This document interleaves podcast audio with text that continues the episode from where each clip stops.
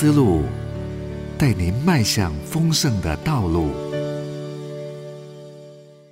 神爱世界，神爱世人，或作世界，甚至将他的独生子赐给他们。约翰福音三章十六节。相信上帝，就是相信他对这世界的拯救。吊诡的是，我们的世代相信上帝，并不一定相信神会拯救这个世界，而那些对这世界的未来怀抱希望的人，却不相信上帝。例如，基督徒对环境议题的关注与努力，似乎比不上其他人。佛教会力倡吃素救地球之类的行动。基督徒却在许多表现上显出对问题冷漠与无意改变生活方式。基督徒相信世界末日，预期将来会有大灾难与大审判。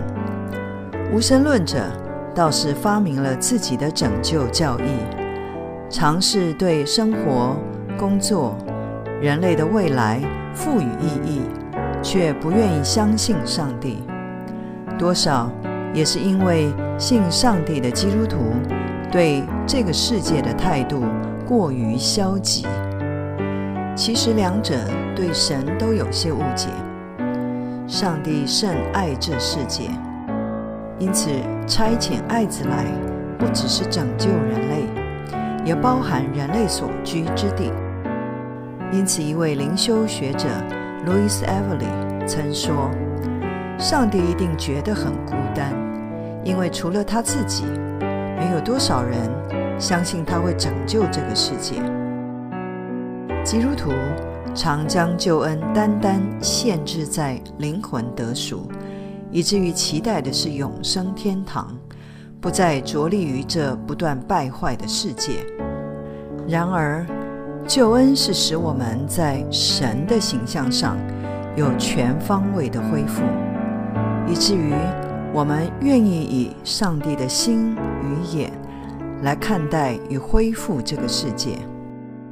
从万物到人间万事的次序与关系，都回到他创造的心意。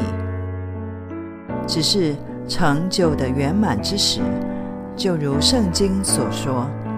是基督再来之时，到那日，我们将看见一切的秩序美好，全然恢复。